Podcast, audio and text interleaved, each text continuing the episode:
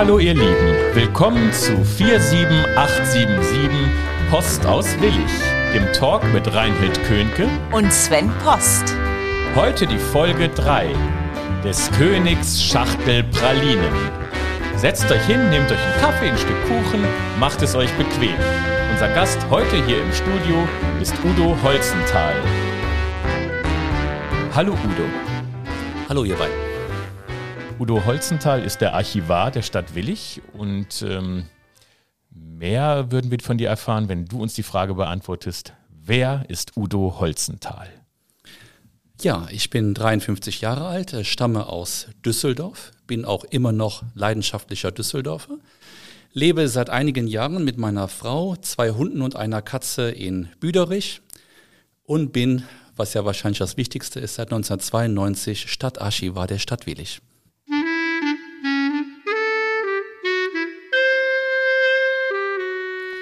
Acht Fragen an Udo Holzenthal.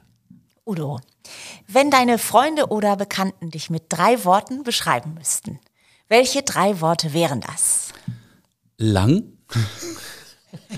hoffentlich humorvoll und ähm, beim dritten fällt mir jetzt ehrlich gesagt nichts ein. Ach, aber zwei ist auch schön. Ja. Lang, aber nicht weilig. Nee, genau. Gibt es ein Erlebnis aus deiner Kindheit oder aus deiner Jugend, das dich besonders geprägt hat? Ähm, da werde ich ja gleich noch darauf zu sprechen kommen. Äh, das ist äh, mein Lieblingsfilm und meine Lieblingsbücher. Wenn du mit einer Zeitmaschine reisen könntest, in welche Zeit würdest du gerne reisen? Ins napoleonische Zeitalter. Das stelle ich mir sehr prall und interessant vor. Was würdest du machen, wenn du drei Wünsche frei hättest? Ich würde mir wünschen, dass äh, mein Hund nicht ständig meine Schuhe klaut. Ich würde mir wünschen, dass Fortuna aufsteigt und möglichst auch dann oben bleibt. Und ich würde mir wünschen, dass, äh, wenn ich eines Tages hier in Rente gehe, dass das Bild der Archivare in der Allgemeinheit ein anderes ist, als es noch vor einigen Jahrzehnten der Fall war. Oh, das klingt spannend. Da muss ich, glaube ich, nachher nochmal nachfragen. Mhm. Gibt es eine Lieblingsbeschäftigung in deiner Freizeit? Ich bin eigentlich ein äh, begeisterter Kinogänger und das ist auch eines meiner größten Corona-Plagen zurzeit, dass das schon seit vielen Monaten nicht möglich ist. Kannst du dich daran erinnern, was dein aller, allererster Berufswunsch war? Ich wollte Sportreporter werden, weil reden konnte ich eigentlich schon immer gut. Und äh, wenn beispielsweise in der Schule irgendeine Veranstaltung war, dann hieß es immer, stell den Holzental, dahinter kann labern. Ne? So, und das hat sich ja im Grunde dann wie ein roter Faden durch die nächsten Jahrzehnte bis heute gezogen. Und äh, ich habe ja gerne früher immer Radio gehört, WDR 2, ähm, die berühmte Sendung Sport und Musik. Und äh, da fand ich es immer faszinierend, wie dann diese Sportreporter das erzählt haben, alles. Und dann habe ich mir gedacht, das möchtest du auch eines Tages werden. Dann hat mich dann irgendwann aber der Mut verlassen und ich habe diesen Berufswunsch dann wieder fallen lassen. Hast du denn mal für dich ein Spiel kommentiert, einfach nur so privat? Täglich fast. Ah, okay, weil ich finde das sehr schwer, weil ich das auch immer so beim Fußballspielen früher habe ich auch, ja, und jetzt Breitner zu Rummenigge und so irgendwie, wenn man gespielt hat. Mhm. Und dann war ich am Düsseldorfer Schauspielhaus ähm, engagiert, im jungen Schauspielhaus. Da war WM und die haben so ein äh, mhm. Public Viewing gemacht mhm. im Endeffekt. Und bei einem Spiel von Deutschland sollte ich, weil ich da die Impro-Sparte ja immer geleitet habe oder immer noch leite, äh, sollte ich ein Deutschlandspiel kommentieren, zusammen mit einem Klinsmann-Double. So, und dann saßen wir da und dann werden 90 Minuten verdammt lang, ne? vor allem, weil wir jetzt diesen Hintergrund beide nicht hatten, mhm. ähm, dass man zu jedem Spieler irgendwas erzählen konnte und, oder eben fachgerecht irgendwelche Spielzüge macht. Und da habe ich erstmal gesehen, das ist ein harter Job tatsächlich. Ne? Man regt sich immer über die Leute so auf, ne, dass sie mhm. irgendeinen Quatsch erzählen, aber erzähl mal 90 Minuten irgendwas. Ne?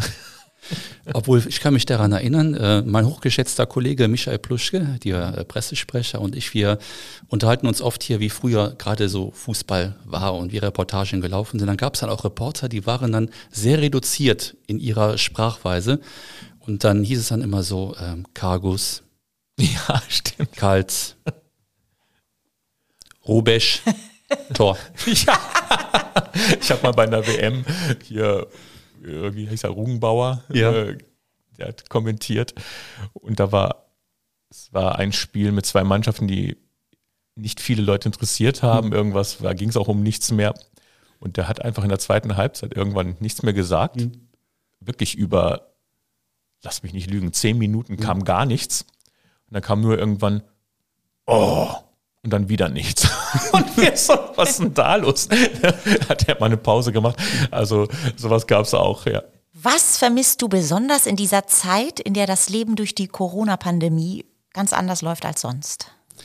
Einfach mal mit Freunden an einer Theke stehen oder in einer Kneipe sitzen und quatschen. Das fehlt mir sehr. Wofür bist du in deinem Leben am meisten dankbar? Ähm, das hört sich jetzt vielleicht äh, äh, komisch an, aber dafür, dass ich diesen Job hier in Willig bekommen habe. Weil, äh, um es mit dem legendären Franz Müntefering zu sagen, ich habe den schönsten Job nach Papst. ja, das war die wunderbare Reinhild mit ihren mhm. Fragen an dich. Und ähm, dann lass uns doch mal drauf eingehen. Du sagst, der Job des Archivars ist A, jetzt dein Traumjob jetzt mhm. aus der heutigen Sicht und du würdest gerne das Bild des Archivars in der Öffentlichkeit verbessern. Warum? Weil du denkst, dass die Leute ein schlechtes Bild davon haben? Also ich muss jetzt etwas weiter ausholen. Und zwar ähm, ursprünglich, nachdem ich ja meinen äh, Wunschjob als Sportreporter schnell zu den Akten gelegt hatte, wollte ich Lehrer werden für Deutsch und Geschichte und habe an der Uni Düsseldorf studiert. Und eines Tages kam mein Professor zu mir und sagte, ähm, hör mal, Deutsch- und Geschichtslehrer, damit kannst du die Straße pflastern. Da gibt es so viele von, da kriegst du nie einen Job hinterher. Das war natürlich nicht sehr motivierend. Also bin ich eines Tages ins Berufsinformationszentrum gegangen. Das gab es damals noch. Und da standen fein aufgereiht die Ordner mit den ganzen Berufsbezeichnungen und Berufsgruppen von A bis Z. Und wie man so ist, man fängt mit der Mappe A an. Ihr ahnt, was jetzt passiert. Und hinter Affenpfleger und Apotheker fand ich dann Archivar. Und da habe ich mal reingeguckt, habe gedacht, ach, das hört sich gar nicht so schlecht an. So mit Geschichte und ähm, mit einem äh, anderthalbjährigen Studium in Marburg, habe ich mir auch ganz toll vorgestellt. Und vor allem, es gab auch direkt Geld, ne? ist ja auch für einen jungen Menschen gar nicht so schlecht. Und äh, das machst du. Ne? Und dann habe ich halt im Herbst 1989 meine Ausbildung begonnen am Hauptstaatsarchiv in Düsseldorf. Und äh, da bin ich dann schon auf Leute gestoßen, die diesem Bild, was ich gerade am Anfang auch ähm, äh, geäußert habe, sehr entsprochen haben. Also Menschen, wo man denkt, die verlassen äh, die Keller nur sehr selten, äh, dass sie ans Tageslicht kommen, die Augen bilden sich zurück zugunsten von Fühlern und ähm, ja, schon Sonderlinge. Und äh, da habe ich mir dann geschworen, so willst du nie werden. Und äh, ich habe mir wirklich vorgenommen ähm, und hoffentlich hier auch in Willig umgesetzt, dass ich halt äh, anders sein möchte und äh, offener sein möchte, unter die Menschen gehen möchte und die Menschen für meine Arbeit begeistern möchte. Und äh, ich hoffe mal, dass das geklappt hat. Wenn jemand gar nicht weiß, was ein Stadtarchivar macht, zum Beispiel ich. Ich genau, weiß es auch nicht. Also, also nicht im nicht genau. Detail. Genau. Kannst du das mal erklären? Was ist, was ist deine Aufgabe? Was machst du so? Die Kernaufgabe ist das Schriftgut, was in dieser Stadtverwaltung, also in der Willicher, nicht mehr benötigt wird, zu sammeln, aufzubereiten und dauerhaft zu konservieren. Mhm. Sodass das jetzt äh, übertrieben ausgedrückt in 10.000 Jahren immer noch zu lesen ist. Das ist die Kernaufgabe. Und die ist natürlich auch wichtig, aber darum herum ist so viel anderes noch und äh, ja, davon werde ich gleich noch erzählen. Und ähm, wie läuft das dann? Also ich stelle mir das jetzt, du hast ja eben so schön von den A bis Z-Ordnern mhm. gesprochen. Ist das heute auch noch so, dass du archivierst und es kommt tatsächlich in, in richtige analoge Ordner ja. oder äh, wird es mehr im PC, im Computer alles äh, abgespeichert? Wie ist das? Also im Grunde lagern hier unter uns im äh, Magazin des Stadtarchivs 4,5 Kilometer laufende Akten in Aktenordnern. Und äh, wir müssen das Ganze wie ein Weinkeller vorstellen. Das heißt also, ähm, man, die Akten kommen hier hin und müssen eine bestimmte Zeit lagern, aus gesetzlichen Gründen. Und hinterher entscheidet der Archivar, das ist seine Kernkompetenz, was davon äh, dann äh, in den Schredder kommt, beziehungsweise weggeworfen wird und was für alle Zeiten tatsächlich aufgehoben wird. Und das sollten, damit wir nicht ständig anbauen müssen, nur circa 10 Prozent sein. Machst du das zu Hause auch?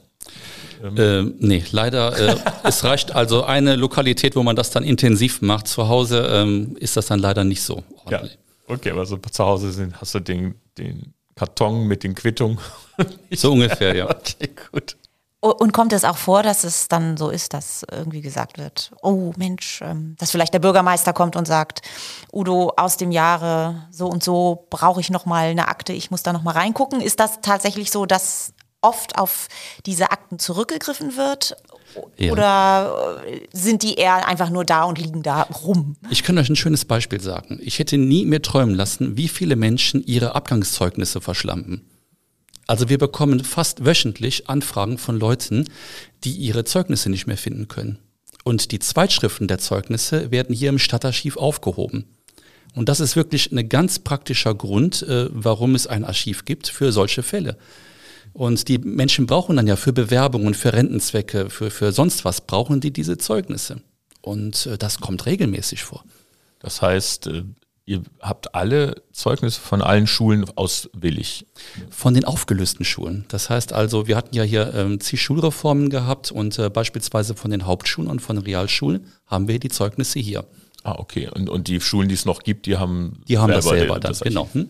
Also wenn ich dann, weil ich bin auch ein notorischer Verschlamper, äh, mein, mein Abiturzeugnis nochmal, wobei das habe ich noch, da müsste ich erstmal zu meiner Schule gehen, wenn es sie nicht mehr geht, würde ich zum Archiv der Stadt Karst gehen und denen auf die Füße treten. Korrekt. Das wusste ich überhaupt nicht. Ich finde das ganz spannend. Das ist gut zu wissen. Ja. Also jetzt wird eine Flut an Anfragen an dich kommen. Äh, ich brauche mein Zeugnis. Also Zeugnisse, Schriftverkehr, Verträge mit ja. Leuten, sowas ja. wird alles aufbewahrt. Genau. Und ähm, geht es auch um geschichtliche Dinge? Also ich will jetzt nicht sagen die päpstliche Bulle, aber äh, ja, wir haben beispielsweise Urkunden, so aus der ähm, Zeit so 18., 19. Jahrhundert. Wir haben natürlich auch, äh, was äh, enorm gebraucht wird, ein großes Bildarchiv mit circa ähm, 12.000, 13.000 Aufnahmen. Das wird wirklich sehr häufig auch in Anspruch genommen, mhm. weil die Leute oft auf der Suche nach alten Ansichten sind, nach alten Aufnahmen. Wir haben Zeitungen. Es gab mal eine Zeit, da äh, war dann so eine Geburtstagsseite angesagt. Das heißt also, Opa hatte Geburtstag mhm. und dann musste eine Tageszeitung vom, jetzt nur ein Beispiel, 1. August 1935 her. Ach, so. Okay. Diese Epoche ist sozusagen schon wieder vorbei, aber es gab mal eine Zeit, wo sowas sehr, sehr häufig nachgefragt wurde. Und die Zeitung habt ihr auch alle? Die haben wir auch alle, ja. Hast du eine Lieblingsakte? Oh. Ähm, ein Kollege hat mir mal eine interessante Akte gezeigt äh, über eine Razzia in einem Saunaclub hier in Willig. Und da hat dann ein Kollege im feinsten Bürokratendeutsch geschildert, wie diese Razzia gelaufen ist. Und äh, das ist einfach herrlich, weil es Realsatire ist.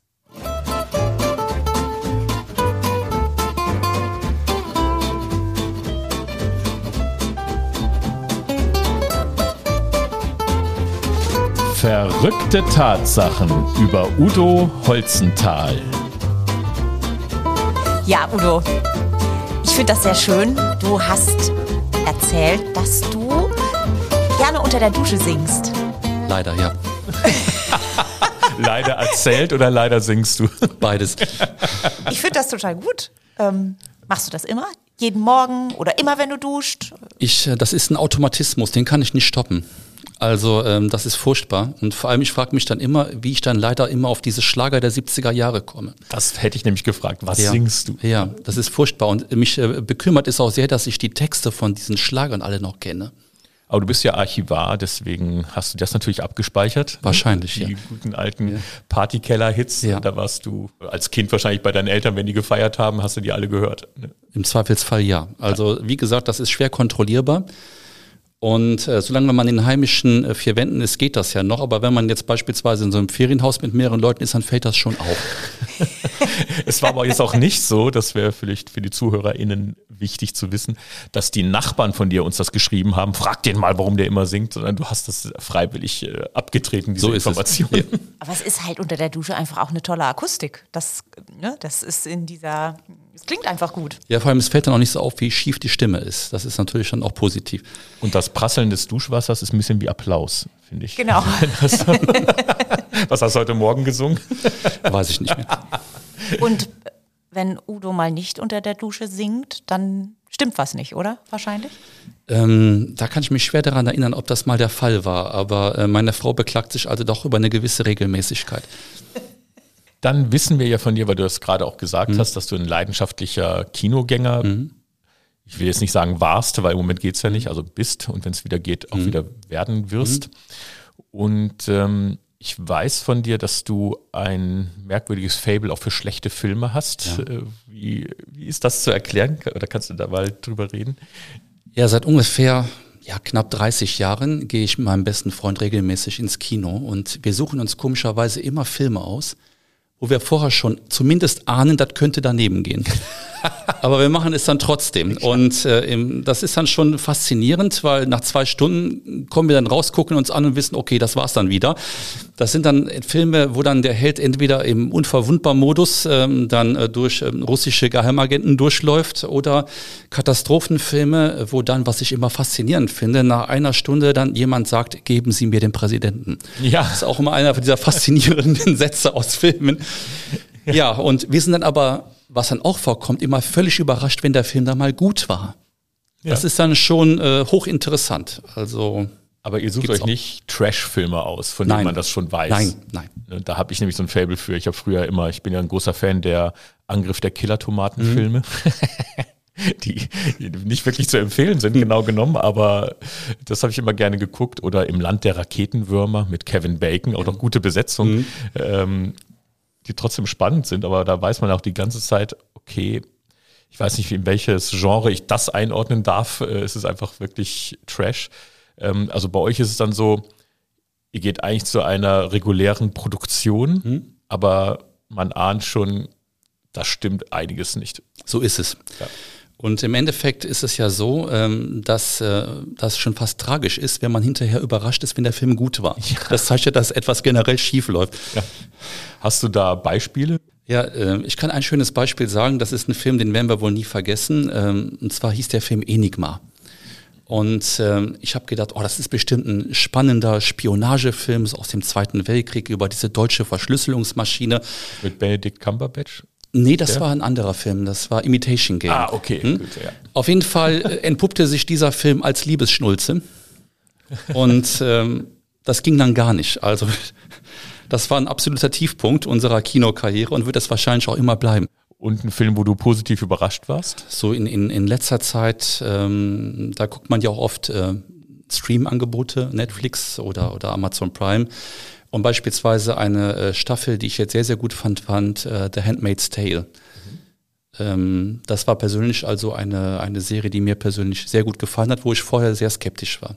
Vor allem, wenn man bedenkt, dass äh, ähm, unter Trump zumindest, äh, inzwischen sind wir wieder auf der hellen Seite der Macht, dass äh, Amerika gar nicht so weit weg war von so einer dystopischen, äh, religiös verhafteten Gesellschaft. Insofern ist das schon so ein bisschen äh, an der Grenze. Ja, ja.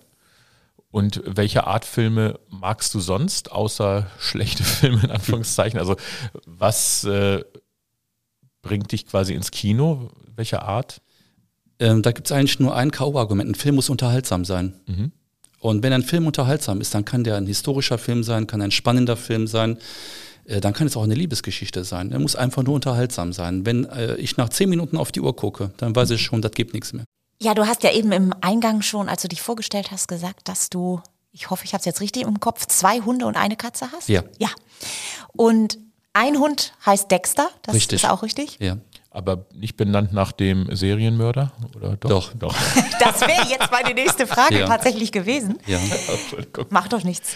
Und äh, das hast du ja eben auch schon erwähnt, dass Dexter immer deine Schuhe klaut. Ja. Das kommt davon halt, wenn man einen Hund, äh, meine Frau hat auf die Idee gehabt, darauf muss ich Wert legen, äh, nach einem äh, Serienmörder äh, benennt, äh, der verhält sich halt auch so. Das heißt also, wenn man irgendetwas rumliegen lässt, das ist dann hinterher weg. Und man findet das halt hinterher in einem etwas anderen Aggregatzustand. Das heißt also, den Schuh, den kann man dann halt nur noch bedingt nutzen. Ja, das, das kenne ich. Ich hatte also früher einen wunderbaren Schäferhund und den haben wir auch bekommen, als er als sie sechs Wochen alt war. Und das erste, was sie sich gekrallt hat, war der wahnsinnig super schöne Lederpuschen, oder hier sagt man Hausschuh, ne? Ich komme ja aus Norddeutschland, da sagt man Puschen, ähm, der noch mit Fell gefüttert war und der äh, nagelneu war.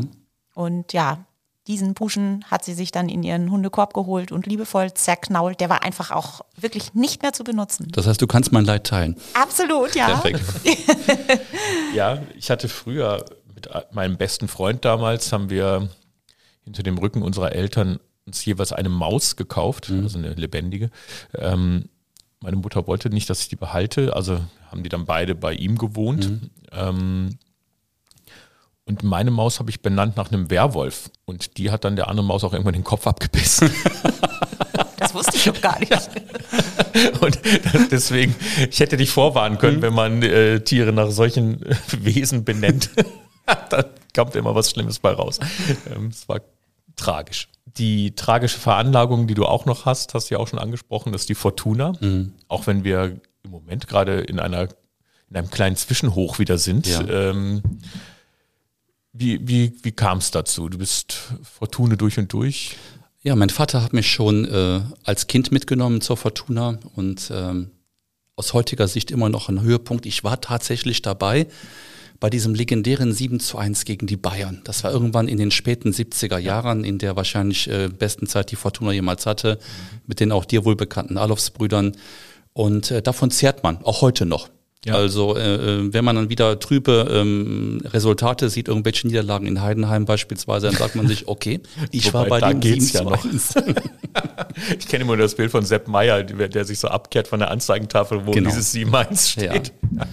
genau. Ja, und äh, bei Fortuna halt auch immer treu geblieben und ich muss auch sagen, äh, Fortuna hat so ein bisschen was Masochistisches an sich, aber Erfolgsfan in Klammern äh, Bayern oder Dortmund kann jeder.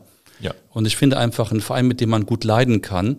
Deswegen fühle ich auch im Augenblick mit allen Schalke-Fans mit. Äh, das sind halt Zeiten, da muss man halt auch dann durch. Ja. Und als Fortuna-Fan ist man halt dann auch Kummer gewohnt und freut sich dann umso mehr, wenn es mal gut läuft. Und bist du Stadiongänger? Ähm, nicht regelmäßig, also keine Dauerkarte, aber so zwei, dreimal die Saison auf jeden Fall. Ja, da gibt es äh, natürlich noch eine schöne Geschichte, die auch mit Fußball zu tun mhm. hat. Äh, du musstest mal auf den Kölner Geißbock aufpassen. Und ich möchte natürlich wissen, wie es dazu kam. Ich habe mir im Studium äh, etwas Geld dazu verdient als Kameraassistent beim ZDF. Und äh, eines Tages gab es ein Fußballspiel im alten Müngersdorfer Stadion in Köln. Und ich habe dann halt hinter der Kamera gestanden, die Kabel alle gehalten, sortiert. Und auf einmal tippte mir jemand von hinten auf die Schulter. Ich drehte mich um, dann meinte der Mann, halt mal, ich muss mal pinkeln. so, und dann hatte ich an einer Strippe den Kölner Geißbock Hennes. So, und dann habe ich mir überlegt, das ist jetzt eigentlich deine Chance. Ja. Du kannst jetzt in Düsseldorf innerhalb weniger Sekunden zum Nationalheld werden, äh, auf einer Stufe mit äh, den Adolfsbrüdern und Schneider-Wibbel, wenn du diesen Geißbock vor 40.000 Kölnern schächtest. Und dann aber habe ich gedacht, du kommst dann definitiv nicht mehr lebend aus diesem Stadion raus. Und dann habe ich dann doch eher gedacht, ich verzichte auf diese Aktion und äh, bevorzuge mein Leben. Nach zehn Minuten kam der Mann auch dann wieder zurück und ich wusste, dass diese einmalige Gelegenheit, berühmt zu werden, vorbei war. Jetzt würden wir gerne in diesem Talk wissen, wie stehst du zur Willicher Kultur? Ähm, also sowohl als Udo als auch als Archivar. Ähm, hast du da Berührungspunkte, auch beruflich? Ähm, schon dadurch, dass wir alle in einem äh, Team sind, in einem Geschäftsbereich und äh, wir tauschen uns unter den Kollegen auch viel aus. Ich finde, dass die Willischer Kultur hervorragend aufgestellt ist. Äh, natürlich vor allem auch mit dem Aushängeschild Schlossfestspiele, aber auch sonst äh, mit dem Kabarett, mit Konzerten, mit Lesungen, mit Ausstellungen haben wir eigentlich ein sehr breites Portfolio und ich finde, dass das in Willig auch sehr, sehr gut gemacht wird, schon seit vielen Jahrzehnten. Ja. Und äh, Insofern äh, finde ich, kann die Stadt Willig schon sehr stolz darauf sein, was hier äh, kulturell gemacht wird, natürlich auch von den Vereinen, muss man ganz klar sagen. Bist du auch anwesend bei den Veranstaltungen? Ich gehe gern zu Kabarettveranstaltungen mhm. und natürlich bei den Schlossfestspielen, das ist einfach ein, ein Must-Have, ja. finde ich, äh, ähm, dass man da hingeht, weil das ja auch so ein bisschen dann der Daily Talk ist. Ne? Das heißt, dann warst du bei den Festspielen, wenn du dann sagst, nö, dann äh, äh, bist du automatisch auch dann so ein bisschen hier der Paria. Ne? Ja. Und äh, ich finde die Stücke aber auch immer alle ganz toll und äh, deswegen halt, das sind auch mal sehr, sehr schöne Abende. Ich finde ja auch bei den Schlossfestspielen immer der Kampf mit dem Regen, äh, das ist immer sehr schön. Ähm, als Schauspieler denkt man immer, man ist komplett im selben Boot wie das Publikum. Ne? Also wenn das Wetter mal, das passiert ja auch, nicht so schön ist. Ne? Die werden nass, wir werden nass. Äh, das ist irgendwie, ich weiß nicht, das habe ich noch nie irgendwo gehabt, dass man so, ein, so eine Beziehung zum Publikum hat wie, mhm. wie bei den Schlossfestspielen, komischerweise. Also auch wenn man gar nicht so viel mit hinterher redet oder so, die meisten natürlich sofort weg sind, auch bei gutem Wetter, aber irgendwie ist da immer so eine Verbindung und deswegen mag ich das halt total hier zu spielen ne? und eben jetzt auch mal alle kennenzulernen. Und wenn du sagst, hier die Verwaltung in Anführungszeichen sollte hingehen, muss hingehen. Das finde ich auch schön. Ja, das, das, ist so im Grunde ja eine freiwillige Sache, ja. ne? aber die man ja auch gerne macht. Und weil du das gerade sagst, ich finde immer, gerade so die Aufführung im strömenden Regen, die haben immer so ein schönes Gemeinschaftsgefühl zwischen Ensemble und Zuschauern verursacht. Ja. Also das sind Fall. eigentlich die, die ich immer noch am meisten in Erinnerung habe, wo alle ploddernass geworden sind, aber alle höllisch Spaß hatten. Ja, genau, genau, mhm. das ist das. Ne? Also nicht, also hm, es regnet und so, mhm. aber ich habe so das Gefühl, die Willicher die sind so hart im Nehmen, denen ist das halt wurscht. Ne? Die gucken halt vorher und kleiden sich entsprechend und sind dann da. Ne? Also es ist dann nicht leerer mhm. als sonst. Ne? Also sie kommen trotzdem und das, da bin ich total beeindruckt. Das wäre woanders, glaube ich, nicht denkbar. Es ist auch immer so beeindruckend, wenn es dann wirklich mit dem Wetter so wird. Auf einmal geht ein Rauschen und ein Rascheln, also für uns auf der Bühne ja. ist dieses Gefühl, ein Rascheln durch den äh, Zuschauerraum oder mhm. durch, die, durch die Tribüne, weil alle sich die Regenjacken anziehen. Mhm. Und das ist ein irre, wahnsinnig irres Geräusch irgendwie. Und dann wird es auf einmal aber auch wieder ruhig. Mhm. Und dann sind alle wieder, also es ist immer so ein kleiner, kurzer Moment, man muss sich kurz präparieren für den Regen und dann sind alle wieder so richtig dabei. Wobei dann, keiner der Erste sein möchte, der die Regenjacke rausholt, ne? der dann das, äh, so? das Weicher der Nation ist. Ja. Wenn einer angefangen hat, dann zieht dann der Rest gnadenlos nach, aber der Erste sein möchte keiner. Ah, verstehe, so habe ich das noch gar nicht mhm. gesehen. Ne?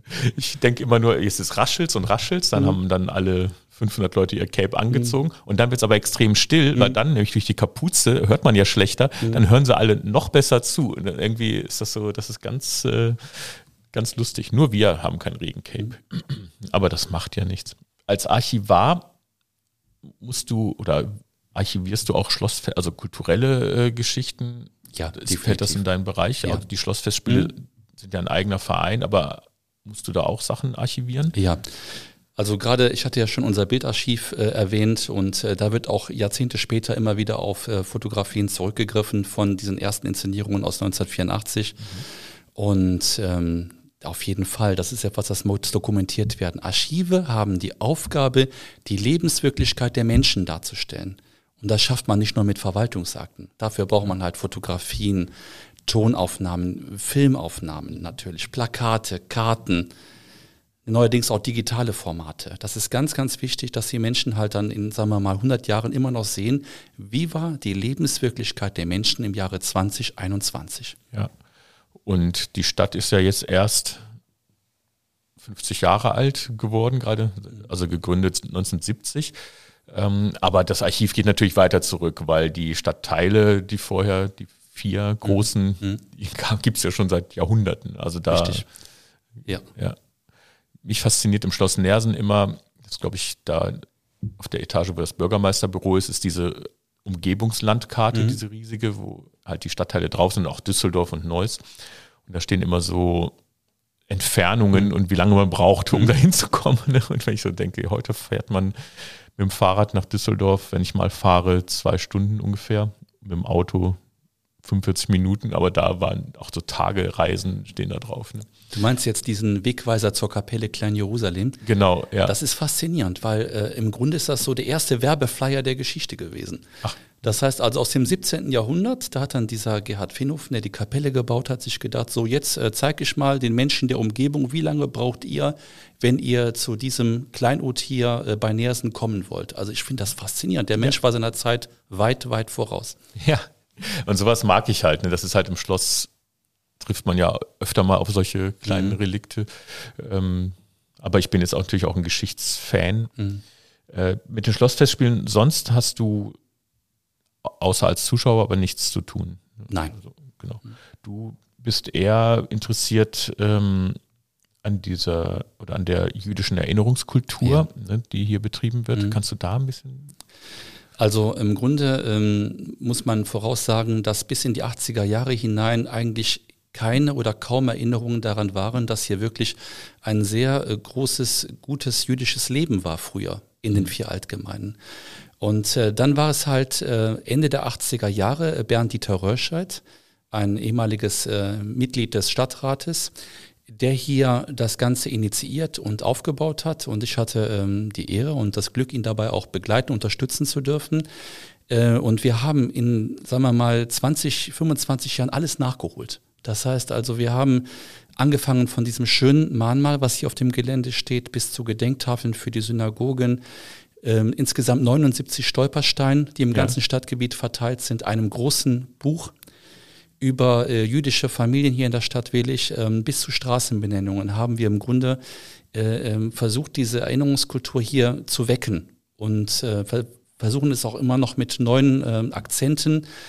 Und äh, das sind für mich äh, Augenblicke auch gewesen, die mich sehr berührt haben immer. Und äh, für mich der absolute Höhepunkt war, als vor einigen Jahren äh, über 20 Nachkommen einer jüdischen Familie aus Altwillig zur Einweihung der Lyonstraße nach Willig gekommen sind. Die kamen aus Australien, aus Großbritannien, den USA, aus Israel, alle hierhin. Und äh, das war Glück. Das war einfach ein, ein absolutes Glücksempfinden, dann mit diesen Menschen zusammen sein, die sich ja untereinander auch kaum kennen. Ja. Also äh, und ähm, hinterher meldete sich dann einer äh, hier, den ich kenne vom ZDF, der meinte, warum habt ihr nicht Bescheid gesagt? Das ist so ein außergewöhnliches Event, aber wir waren so in der Organisation verhaftet, äh, der Bernd-Dieter Reuschert, nicht, dass wir ganz daran gedachtet haben. Aber ähm, das ist wirklich auch äh, Augenblicke, wo es weit über das Berufliche hinausgeht und wo man einfach ganz tief in sich drin ein absolutes Glücksempfinden hat. Ja. Also Stolpersteine hast du ja auch erwähnt, die gesetzt werden. Habt ihr da Gegenwind bekommen? Weil ich weiß, äh, aus anderen Städten, da gibt es richtig Zunder manchmal, wenn man das machen will. Warum? Äh, da wird dann rumgemeckert, aber hier ist das alles glatt gegangen. Nee, deswegen bin ich auch mal so stolz auf unsere Stadt hier. Ja. Also in Willig gab es da überhaupt keinen Gegenwind. Und im Gegenteil, äh, äh, alle Gruppen haben hier mitgezogen und äh, Bernd-Dieter Röscher hat damals auch hier am St. Bernd-Gymnasium eine Schülergruppe initiiert ins Leben gerufen, die das Ganze halt dann auch äh, gemacht hat, die das vorbereitet hat, diese Stolpersteinverlegungen. Und ähm, wir haben immer nur Unterstützung erfahren. Und ähm, also ich muss ehrlich sagen, diese jüdische Erinnerungskultur, obwohl sie jetzt nicht das zentrale Element meines Berufes ist, ist, sagen wir mal, etwas, auf das wir alle hier extrem stolz sein können. Mhm. Und ein Buch habt ihr darüber geschrieben? Mhm. Wie heißt das? das äh Geschichte der Juden in Willig. Und das kann man normal kaufen? Jetzt nicht mehr. Achso, okay, gut. Es ist vergriffen ja. und ähm, ja, es ist äh, ein Ergebnis einer sehr langen, fast fünfjährigen Arbeit gewesen, weil man natürlich auch unheimlich recherchieren musste, die Familienzweige recherchieren musste. Und dann natürlich hatte man den positiven Effekt durch die Besuche der jüdischen Familien, dass die natürlich auch alte Fotoalben mitgebracht haben. Und diese Fotos und Dokumente konnten wir natürlich dann auch wiederum wunderbar in diesem Buch verwerten. Das bringt mich so ein bisschen auf ein anderes Thema. Bist du mit dem Thema durch? Also nicht, ich wollte jetzt nicht davon ablenken. Aber ich habe noch kurz eine Frage dazu. Ja. Gibt, es, gibt es jetzt gerade etwas, was noch für dieses Thema irgendwie in Planung ist oder mhm. eine neue Idee? Also im Grunde, was Bernd-Dieter Röschert und ich uns überlegt haben, den Bereich Euthanasie, äh, der bisher hier auch eine Carte Blanche ist, äh, ähm, da mal zu forschen und zu gucken, was hat es hier im Stadtgebiet da ähm, für Opfer gegeben, denen nachzugehen, zu forschen und dann natürlich auch, äh, wenn wir die Menschen herausgefunden haben, Stolpersteine zu verlegen. Das ist auf der To-Do-Liste. Jetzt hast du gerade erzählt, als die Familien alle gekommen sind ähm, und haben euch diese Sachen gebracht und, und ihr habt das alles recherchiert für das Buch da betreibt er ja quasi so, so etwas wie Ahnenforschung mhm. auch. Ne? Ist das auch ein Teil deiner Arbeit, dass Leute dich ansprechen, weil die ihre persönlichen Ahnenforschungsgeschichten äh, machen? Ja, also äh, im Grunde ist es so, dass ähm, die Betreuung von Ahnenforschern eines unserer Hauptgebiete ist, weil wir haben ja die ähm, Personenstandsregister ab 1798 hier im Stadtarchiv. Und gerade in der Corona-Zeit äh, sind die Leute ja auch immer auf der Suche nach neuen Hobbys und Interessen. Und äh, man kann seinen Keller ja nur einmal entmüllen und äh, seine Wohnung nur einmal renovieren. Dann haben schon viele Menschen gesagt, ich fange mal mit Ahnenforschung an. Ja. Und das ist ja auch, finde ich, ein tolles Hobby. Das sage ich jetzt ganz unvoreingenommen, auch außerhalb meines Berufes. Und äh, ich habe auch eine Kollegin, die äh, Marlene Mattes, die sich um diese Betreuung der Anfragen und auch der Kunden ganz toll kümmert. Und ähm, das ist, sagen wir mal, auch ein sehr äh, umfangreiches Aufgabengebiet. Das heißt, die Menschen da zu unterstützen, denen zu helfen, die Sachen äh, zu recherchieren. Und äh, wie gesagt, die, die Anforschung, das ist schon ein weites Feld. Und toll ist es zu sehen, wenn Menschen dann wirklich ihren Stammbaum bis ins 15., 14. Jahrhundert zurückverfolgen können. Spannend war, wir hatten einmal einen Amerikaner hier gehabt der auch wegen Ahnforschung hier war. Das war in den äh, 90er Jahren, Mitte der 90er, wo Internet auch noch nicht so angesagt war. Die waren also dann wirklich hier und haben recherchiert. Und nach ungefähr einer Stunde ist uns dann aufgefallen, dass der gar nicht willig suchte, sondern im Bonner Stadtteil Wülich. und dann mussten wir dem Herrn schon beibringen. Ich meine, Bonn ist ja Gott sei Dank jetzt äh, ja. nicht Frankfurt oder, wo man dann äh, ähm, ganz, ganz weit fahren muss. Ja, aber der konnte dann im Grunde dann sein Bündel wieder schnüren und weiterziehen. Auch sowas passiert. Du hast letztes Jahr ein neues äh, Segment hier angeschoben. Mhm. Ne? Über YouTube werden Videos gemacht, wo ich auch mitspielen darf, mhm. äh, nämlich Willig History. Da geht es um große Verbrechen mhm. im Stadtgebiet. Wie, wie ist das entstanden? Das war eindeutig Corona-bedingt. Das heißt, wir hatten ja leider nicht mehr die Möglichkeit, äh, mit Präsenzveranstaltungen hier in Willig unsere historische Bildungsarbeit durchzuführen, die mir persönlich auch sehr wichtig ist. Das heißt, ich finde, Archive dürfen jetzt nicht einfach nur auf ihren Quellen sitzen, hocken und die verwalten, sondern wir müssen die halt auch zu den Menschen bringen. Das ist ganz, ganz wichtig. In Form von Ausstellungen, in Form von Vorträgen, in Form von Lesungen. Und das ginge nun mal alles nicht, bekannterweise. Und da haben wir uns dieses Format überlegt und ähm, das ist für uns jetzt eine ganz neue Möglichkeit, auf die Menschen zuzukommen. Und hinterher die Klickzahlen, äh, die ja unser Gradmesser sind, mhm. haben uns auch davon überzeugt, dass es der richtige Weg war. Das heißt, wir leben nun mal in einer medialen Gesellschaft. Äh, die Menschen haben eine hohe Affinität zu Filmen, gerade junge Menschen. Und äh, wenn wir die Möglichkeit haben, diesen Menschen über YouTube den Zugang zur Willicher Geschichte hinzukriegen, dann haben wir ja. gewonnen. Und die drei Fälle, die wir da bis jetzt haben. Mhm. Das sind ja zwei schon aus der napoleonischen mhm. Zeit eher ne? und, äh, und einer aus den 70ern. Mhm. Wie hast du die ausgewählt? Es gibt ja nicht nur drei Verbrechen wahrscheinlich in mhm. den Jahrhunderten, sondern das waren ja jetzt auch außergewöhnliche Geschichten. Wie, wie, wie kamst du da drauf auf die Themen? Ähm, es ist so, dass wir ähm, jetzt zum Jubiläumsjahr 2020 überlegt hatten, eine Veranstaltung Hidden Places zu machen. Orte, wo Willische ansonsten schlecht hinkommen.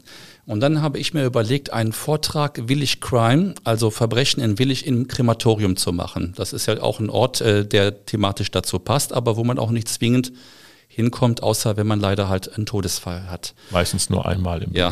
Oder danach. Und ähm, dann habe ich halt in dieser Zeit halt äh, ähm, doch außergewöhnliche, spektakuläre Todesfälle und äh, Morde hier gesammelt im Stadtgebiet. Und ähm, diese Sammlung, die wir dann für den Vortrag verwertet haben, war dann die Grundlage für unsere YouTube-Reihe Village Crime. Und wir werden die auch weitermachen. Das kann ich jetzt auch schon ankündigen. Oh, das und freut mich. spektakuläre Fälle. Ja. Und man muss leider auch immer wieder sagen, das hört sich ja schon fast makaber an, aber Verbrechen zieht. Ja. Das war der erste Vortrag, der ausverkauft war. Das ist schon so, ich meine, äh, nicht umsonst lesen die Leute ja alle Krimis und Thriller.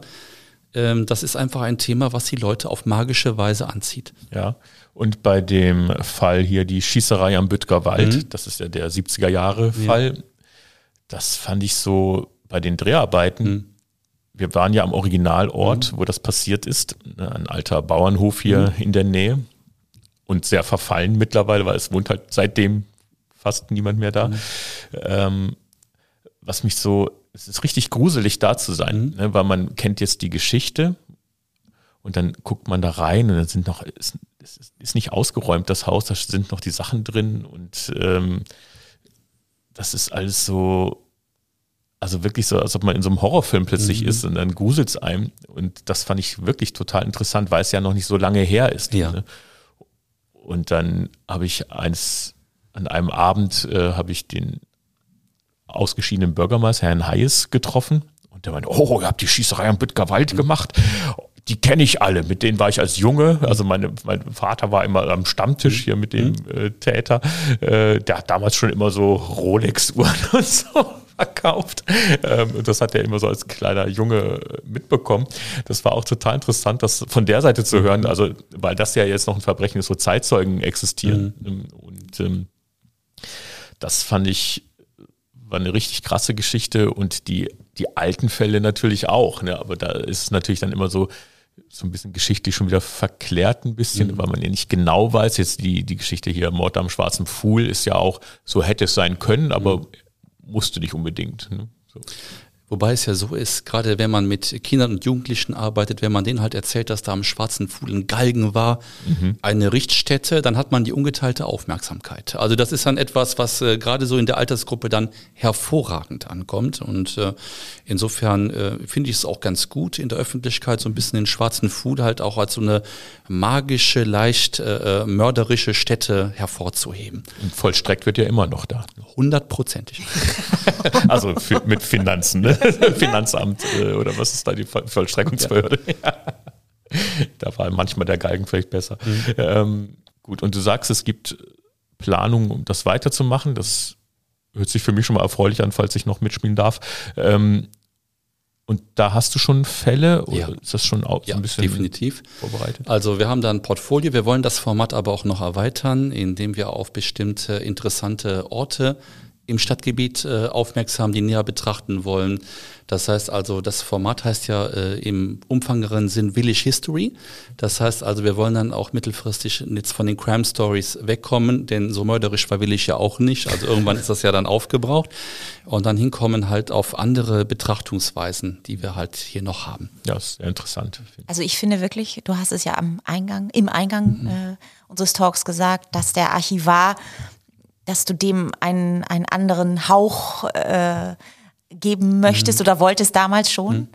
als, als früher. Mhm. Äh, das scheint dir wirklich gut zu gelingen. Also Dankeschön. es äh, hört sich sehr abwechslungsreich und sehr spannend an.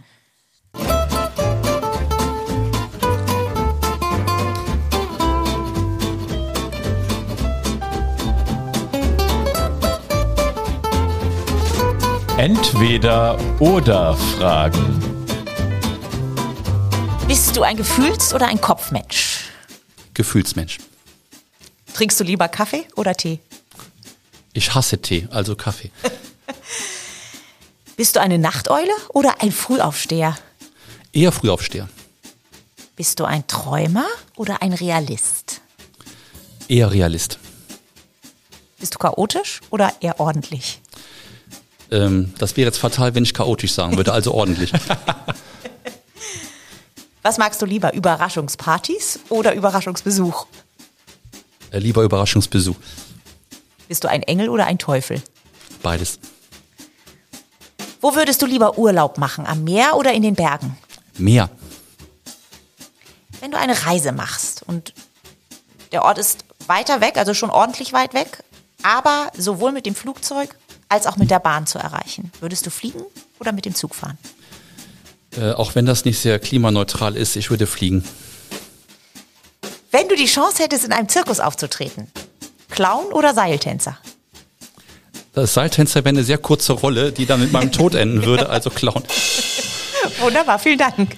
Aber es hätte ja sein können, dass du Seiltanzen kannst. Oder dadurch zum Clown wirst, weil du es nicht kannst. Ja. Man kann das Seil ja auch kurz über den Boden hängen. Also Dann können wir darüber reden. Also das eben schon gesagt, dass du gerne bei den Veranstaltungen in die Kabarettreihen mhm. äh, gehst, die besuchst oder jetzt als Clown äh, arbeiten würdest im Zirkus und eben nicht der langweilige Archivar sein möchtest, der du auch nicht bist, wenn ich das mhm. mal kurz rückmelden darf. Ähm, jetzt bist du ja vom äh, Archivar so ein bisschen zum Kabarettisten auch geworden. Du hast eine eigene Show äh, aufgebaut. Du hast ein bisschen erzählt, das ist über diese Billig Crime Sache entstanden. Nee, über das Jubiläum. Das ähm, Jubiläum? Genau. Also Ausgangspunkt war äh, leider mal wieder eine Niederlage von Fortuna. Das heißt also, ich habe das im Radio gehört und als es dann 0 zu 3 stand, habe ich mir gedacht, okay, das brauchst du jetzt nicht mehr so intensiv zu verfolgen. Und äh, dann äh, habe ich mir gedacht, okay, wir haben Jubiläumsjahr und es gibt eigentlich bisher überhaupt keine kabarettistische Betrachtung unserer Stadt. Wäre das nicht mal was, das zum Stadtjubiläum zu machen? Das heißt, mal will ich so ein bisschen äh, mal unter diesem Auge zu betrachten und Anfangs haben das alle für eine bekloppte Idee gehalten, aber wie das immer so ist, dann hinterher verfestigt sich sowas. Mhm. Und äh, ich fand es auch ganz toll, dass ich hier die Rückendeckung bekommen habe, hier vom Kulturamt, die gesagt haben, okay, wir wissen nicht, was dabei rauskommt, aber wir machen es. Und ähm, ja, hinterher die drei Aufführungen, äh, die waren alle ausverkauft und äh, es hat wahnsinnig Spaß gemacht. Und äh, ich muss ehrlich sagen, ähm, das kann ich auf meiner Bucketlist abstreichen als erfolgreich und äh, bin nach wie vor sehr froh, dass ich das machen dürfte. Und ist denn geplant, dass das noch weitergeht auch?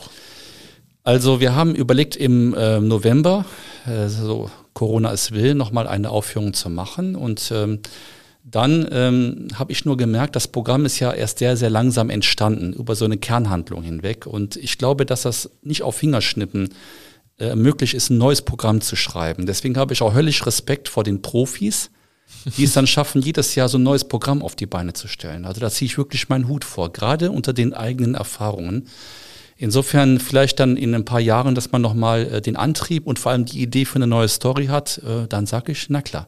Ich habe das Programm ja leider nicht gesehen, mhm. aber ich bin natürlich neugierig, wo hast du das gespielt und bist du in dem Programm als Udo aufgetreten mhm. oder hast du eine andere Figur angenommen oder wie, wie, hast du das gemacht? Also wir haben das hier in der Motte gemacht, im Schloss. Und meine Rolle war äh, der persönliche Referent des Bürgermeisters, Dr. Schneider, der halt eine äh, Intrige äh, aufspüren und äh, versuchen musste, die Stadt willig zu retten. Das Stadtarchiv, hast du gesagt, viereinhalb Kilometer lange Aktenreihen hier mhm. unter uns. Ähm, wir haben erfahren, es wird ein neues Archiv geben. Es gibt in jedem Archiv drei Bereiche. Es gibt den Magazinbereich, der bleibt da, wo er ist, sprich unter uns.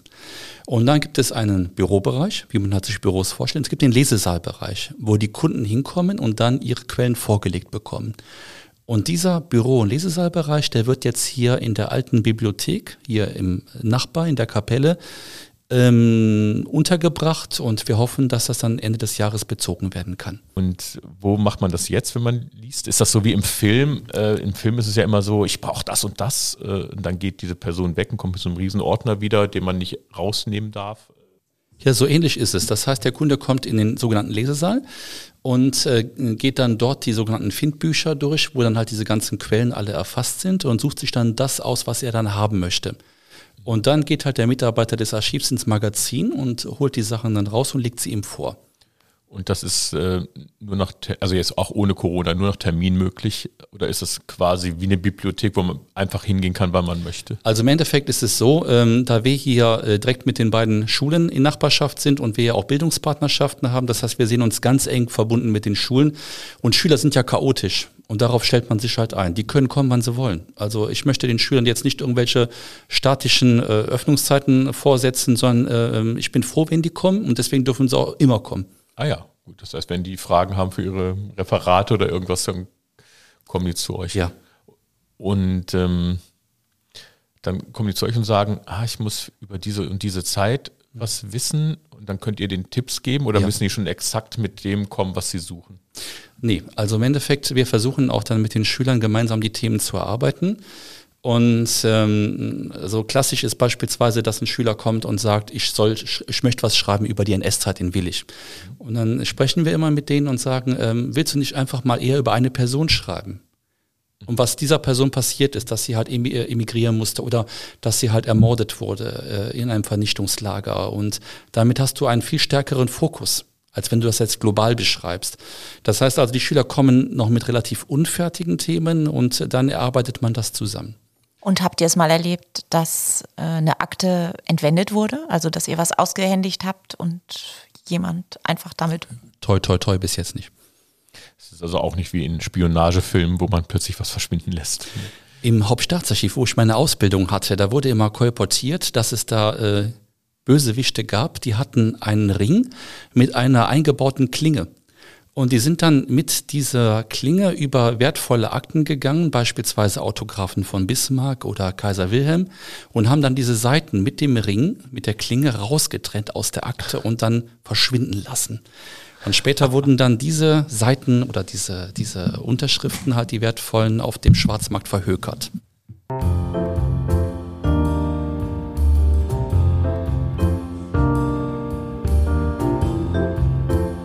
In unserem Poesiealbum werden immer von unseren Gästen kleine kulturelle Zitate preisgegeben, die wir dann sammeln und vorlieben filmtechnischer Art. Udo, fang doch mal an erstmal mit dem Zitat. Was ist dein Lieblingskulturelles Zitat? Das Leben ist wie eine Schachtel Pralinen. Man weiß nie, was man kriegt. Das ist aus Forrest Gump. Korrekt. Auch einer der Filme, die du mochtest, schätze ich. Auf jeden Fall. Also nicht enttäuscht worden. Nein, nein, nein. Ja. Und was fasziniert dich so an diesem Zitat? Weil es äh, dieser durch und durch naive Mensch Forrest Gump, der der Held dieser Story ist, der im Grunde es schafft, mit seiner naiven, unbedarften Art äh, durch alle Probleme durchzukommen, zeigt ja auch, dass man im Grunde das Leben so nehmen soll, wie es ist. Mhm. Das heißt also sowohl die schönen Seiten als auch die schlechten Seiten. Also man könnte als Rheinländer sagen, et küt wird küt. Das ist im Grunde so dieselbe Richtung. Und äh, ich finde immer, man soll alles nehmen, wie es ist, sich nicht beschweren und auf der anderen Seite dann freuen, aber wenn es gut läuft. Ja, trotzdem natürlich ein bisschen planen und man kann ja auch organisieren, dass es gut läuft, aber nicht immer hadern mit allem. Das habe ich jetzt äh, in der Corona-Phase, da habe ich auch alles irgendwie durch. Ich habe am Anfang gehadert. ich meine, ich hader immer noch im Endeffekt, aber äh, das hat mich richtig kalt erwischt, wie alle.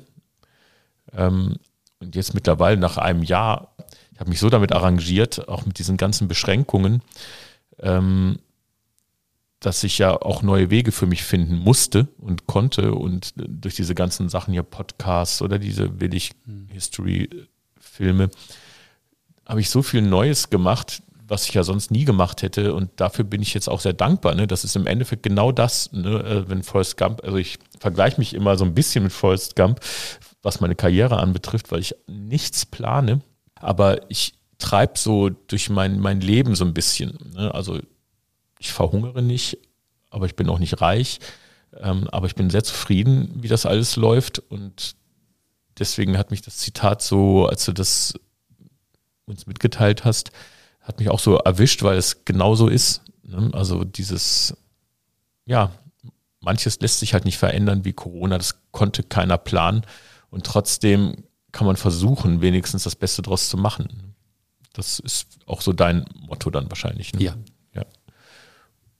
Und äh, wenn wir bei der Kultur bleiben und natürlich bei den Filmen, die du magst, da äh, die, die Folge heute heißt ja des Königs Schachtelpralinen. Ne? Die Schachtelpralinen haben wir jetzt schon besprochen.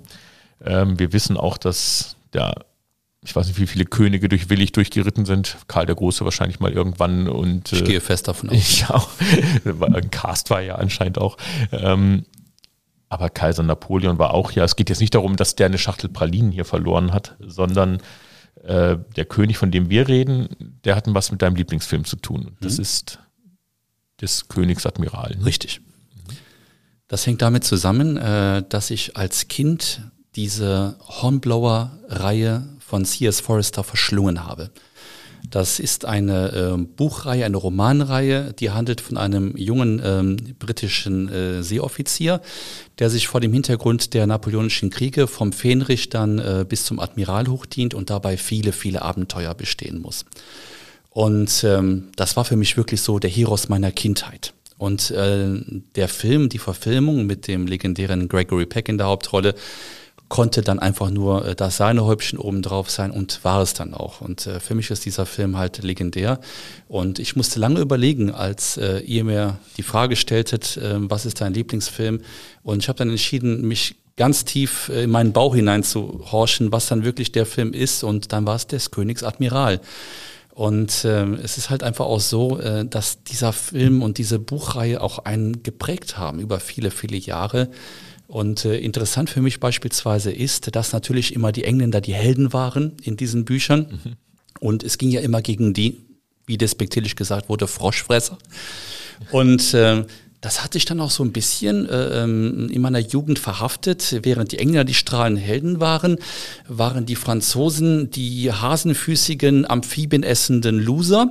Und es hat dann doch relativ lange gebraucht, bis sich das dann relativiert und korrigiert hat. Und heute habe ich viele Freunde in unserer französischen Partnerstadt, und ich sehe Frankreich und die Franzosen völlig anders. Aber in der Kindheit mit diesen Büchern und mit diesem Film war das dann schon etwas anders. Die Spanier waren natürlich auch immer die Bösen, mhm. je nachdem, wie gerade die Allianzen liefen, gerade ja. bei in der Hornblower-Zeit. Äh, kennst du auch die Serie von Hornblower? Natürlich. Ja, die, mhm. die ist nämlich, ich fand, also ich, wenn ich das sagen darf, als Kind, das habe ich ja auch im Vorgespräch mhm. äh, gesagt, war ja des Königs Admiral auch mein absoluter Lieblingsfilm. Ne? Ich als Junge, als habe ich halt irgendwann die Videokassette davon gehabt und habe den immer wieder geguckt. So zwischen sieben und zwölf Jahren mhm. war ich da alt. Ne? Äh, in der Zeit immer wieder geguckt und ich fand halt so dieses äh, dieses Ehrenhafte, was mhm. da noch so rübergekommen ist in den, in den Büchern und Filmen oder in der Serie, die sind ja nie bösartig.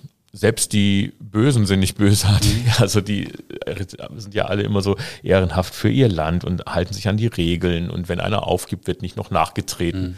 Und das hat mich halt total als Junge so fasziniert. Ne? Also auch in diesen Seeschlachten, wenn der Captain dann im Fechtduell besiegt war, hören einfach alle auf zu kämpfen, mhm. die vorher sich auch umbringen wollten, also mhm. in der Sekunde.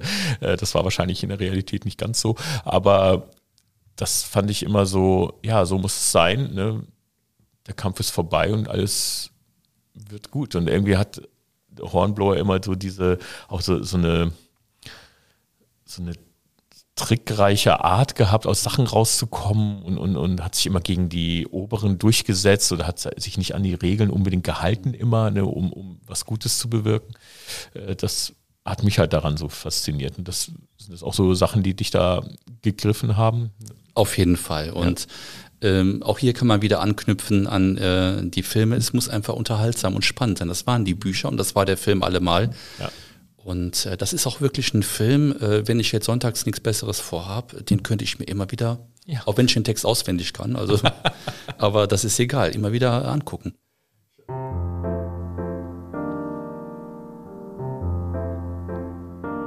ZuhörerInnen fragen. Ich fange mal an. Nico hat gefragt, was ist das spannendste, lustigste im Archiv. Im Archiv, Entschuldigung. ich konnte gerade die Schrift nicht lesen. ja, meine Lesebrille war verrutscht. okay, verstehe. Interessanterweise sind das Gegenstände, weil ähm, wir bekommen ja auch oft Gegenstände ins Archiv rein und äh, immer wieder schön ist für mich eine Schnapsflasche äh, mit einem Willischer Brand. Also äh, sowas ist tatsächlich, Willich war früher bekannt für seine Destillerien.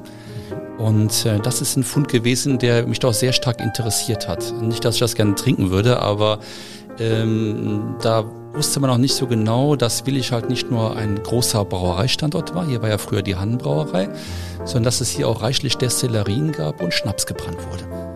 Ja, und die Schnapsflasche, ist sie noch gefüllt? Die da steht, oder ist es? Nee, das nicht, aber sie hat einen Ehrenplatz. Gut, verstehe. Ramon fragt, wie ist da wie ist deine Verbindung zu Willig? Hat sie sich verändert, wo du so viele Dokumente jetzt einsehen kannst und, und hütest, so steht es hier. Ähm, hast du einen anderen Blick auf die Stadt bekommen? Ich kann nur sagen, als ich 1992 hier angefangen habe, kannte ich Willig gar nicht, muss ich ganz offen sagen. Und ähm, seitdem habe ich diese Stadt immer mehr schätzen und lieben gelernt. Ich finde, es ist eine ganz tolle Stadt. Die Menschen können gerne hier leben, können gut hier leben.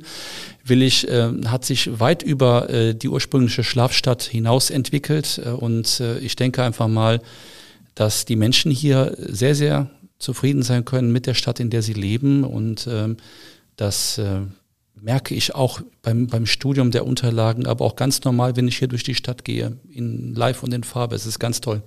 Hast du denn Lieblingsorte in Willig, die du gerne besuchst? Immer wieder schön ist diese Kapelle Klein Jerusalem, mhm. weil die strahlt eine so große Würde aus, äh, wenn man da ist und es ist gleichzeitig so ein Kleinod.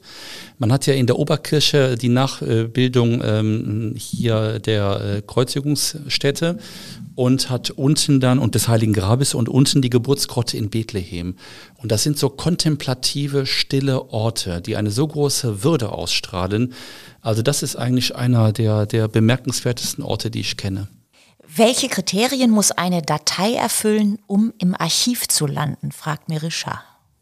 Sie muss interessant sein.